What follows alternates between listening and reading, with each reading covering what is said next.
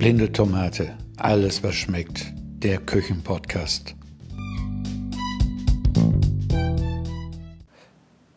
Ja, hallo zu einer neuen Folge von Blinde Tomate Podcast. Neben mir sitzt die Claudia. Ja, ist hallo. auch mal wieder dabei. Ja, es geht heute um Gewürze und äh, ich hatte ja schon einige Beiträge auf meinem Blog über Gewürze veröffentlicht und ich war lange Zeit ein, ein großer Verfechter von Einzelgewürzen. Und ja, war auch, habe auch immer meine eigenen Gewürzmischungen gemacht.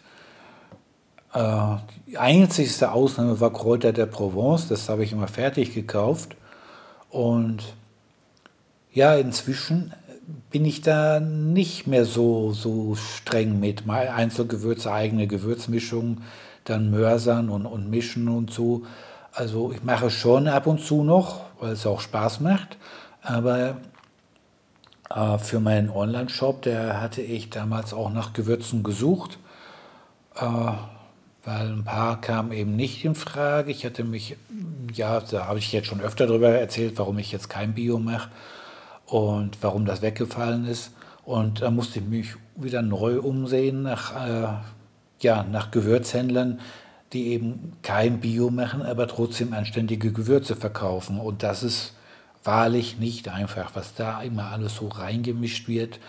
Und, äh, und dann bin ich irgendwann auf Ankerkraut gestoßen und habe mir das mal durchgelesen, was sie so alles machen und, und ja, und hat sie alles sehr, sehr gut gelesen, weil sie machen halt Volldeklaration. Also sie haben keine Stoffe drin, die, also es gibt ja bei, gerade bei Gewürzen gibt es immer noch Stoffe, die braucht man gar nicht angeben, wenn man sie da untermischt.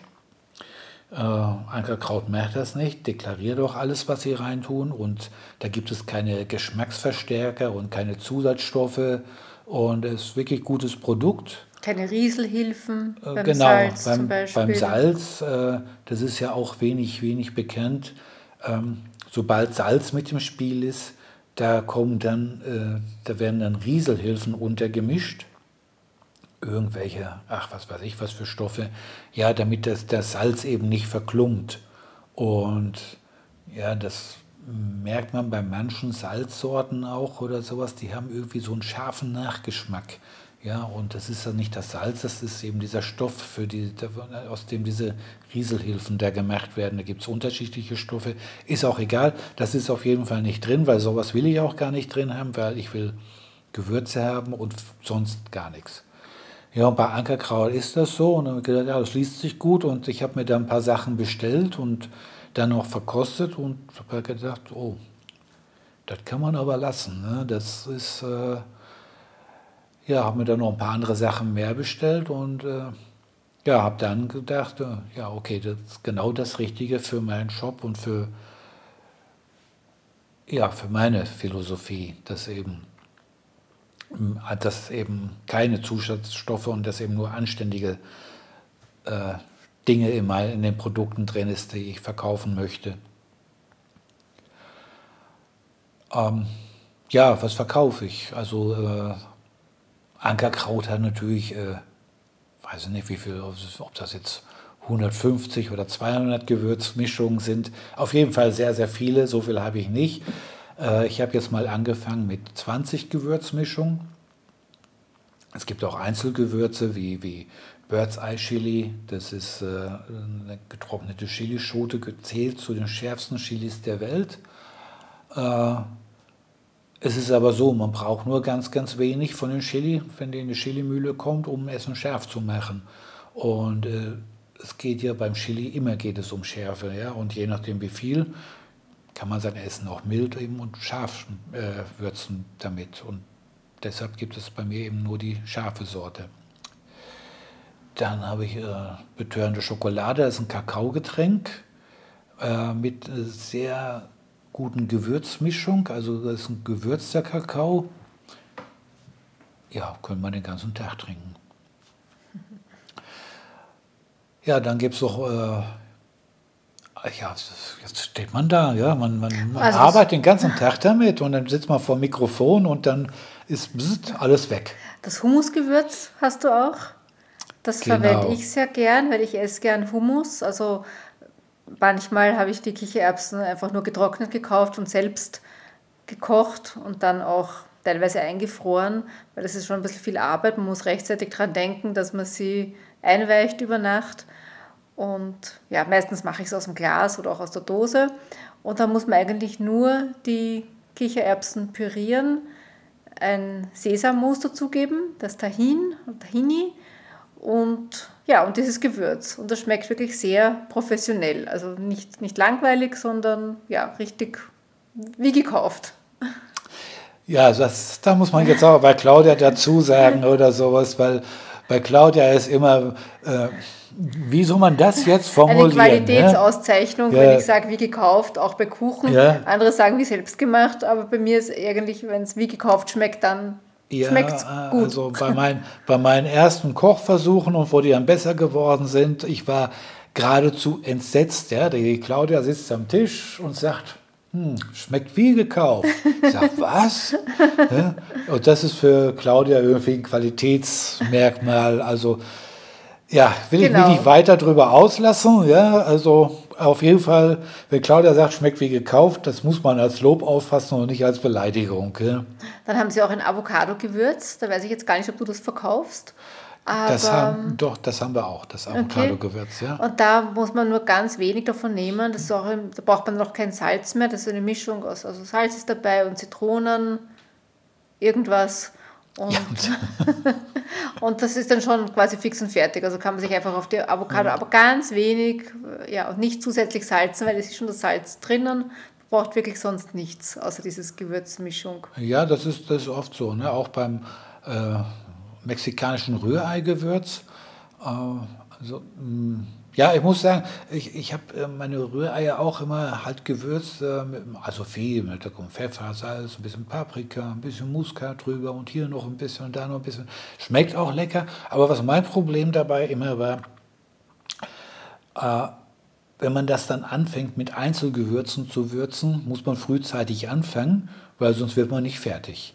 Und dann ist oft so, äh, ja, dass die Gewürze dürfen ja auch nicht zu lange mitbraten oder sowas, dann schmecken die, werden die einen vielleicht ein bisschen bitter oder so.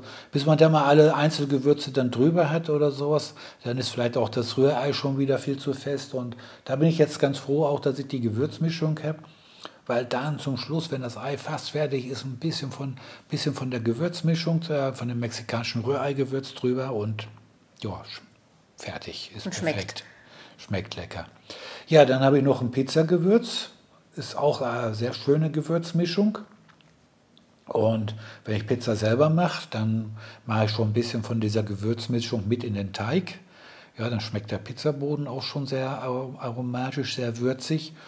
Und, ähm, und, und wenn, er, wenn das Gewürz dann im Teig ist, dann kann man das auch ruhig volle Kante dann äh, heiß machen. Und ansonsten äh, ist halt dann kurz vor Schluss dann ein bisschen von dem Pizzagewürz über die Pizza noch einmal kurz im Backofen eine halbe, eine halbe Minute lassen und dann rausnehmen. Schmeckt lecker. Ja.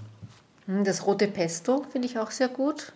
Stimmt, das, Das muss haben wir auch man noch. mit Wasser und Öl, glaube ich, anrühren. Das wird nur mit Wasser und Öl angerührt. Genau. Und das kann man dann entweder so auf vielleicht auf ein getoastetes Brot so als Vorspeise oder auch statt dem Tomaten, statt der Tomatensauce auf die Pizza.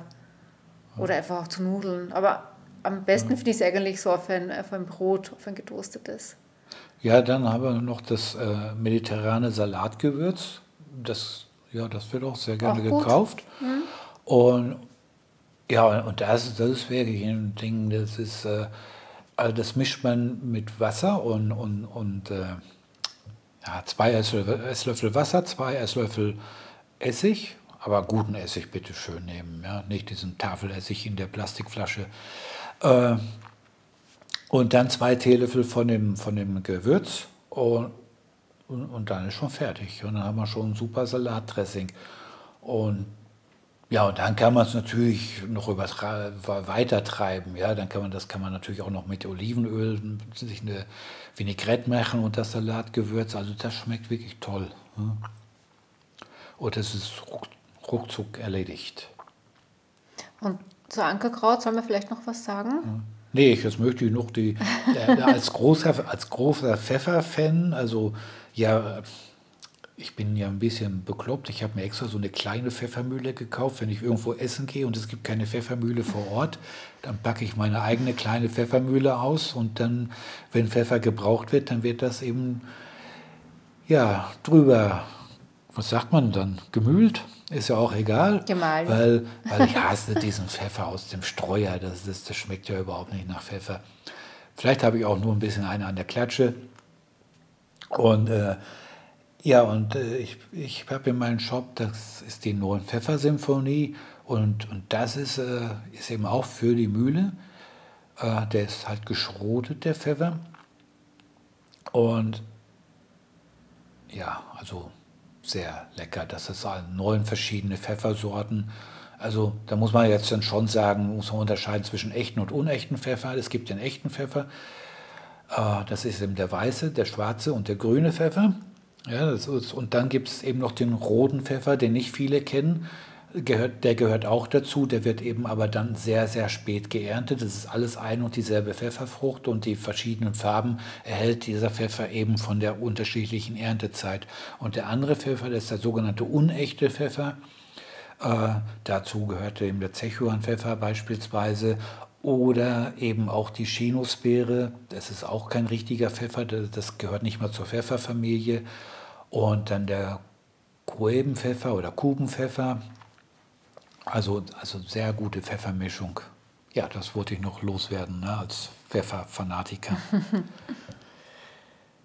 ja, und zu Ankerkraut selber, weil da habe ich einen Beitrag auf dem Blog Blinde Tomate geschrieben. Die wurden 2013 gegründet.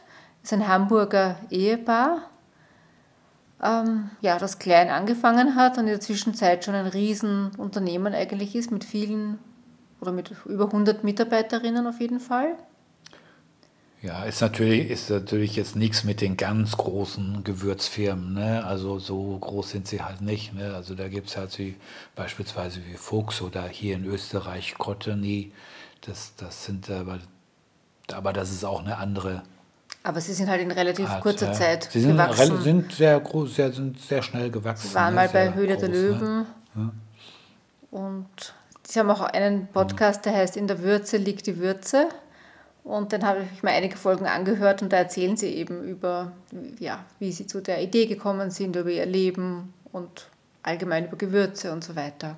Ja, ja und was ich jetzt noch gerne loswerden würde, äh, ich bin ja keiner, der irgendwie was großartig was braucht in der Wohnung zum Dekorieren, aber in der Küche ist das bei mir anders. Ja? Also eine schöne Pfeffermühle und, und da und, und, und ein schönes Schneidbrett und so. Ah, da geht mir aber das Herz auf. Und bei den Gewürzgläsern von Ankerkraut, da eben auch. Ja, das sind eben, die sind aus Glas mit einem Korken drauf. Und die, die sehen wirklich schön aus, sind schön anzugreifen und ja, und das ist halt so. Und ich habe auch schon immer gepredigt, äh, wenn man Gewürze hat, soll man die eben in einem dunklen Gefäß aufbewahren. Jetzt ist das bei Ankerkraut so, es ist äh, Glas, es ist durchsichtiges Glas. Und die hatten auch mal, äh, wollten das auch, hatten auch mal weiße Gläser, haben die Kunden aber protestiert weil, weil das eben auch schön aussieht, wenn man die Gewürze da drin sieht in dem Glas. Und ich sage mal so, äh, bei mir werden die Gewürze sowieso nicht besonders alt und von daher können die ruhig im Glas sein. Die verlieren dadurch dann auch nicht an Arome. Das ist halt, wenn man Gewürze halt, äh, was weiß ich, dann hat man die da stehen zwei Jahre, drei Jahre, man kocht all jeden Sonntag einmal oder so. Und dann kann man das aber verhindern oder sowas, dass eben durch Lichteinstrahlung das an Qualität verliert. Dann stellt man die eben auch mal im Schrank oder so. Ne? Wenn man da sagt, oh, okay, jetzt mache ich mir zweimal im Jahr Rührei oder sowas, dann bitte schön das Glas einfach in den dunklen Schrank stellen und dann ist das auch in Ordnung. Ja, ich glaube, das ja, war's. Das war, glaube ich, das. Ja? Wichtigste. Wenn dir nichts mehr einfällt? Nein. Ja. Gut, dann bis zum nächsten, bis zum Mal. nächsten Mal. Tschüss. Tschüss.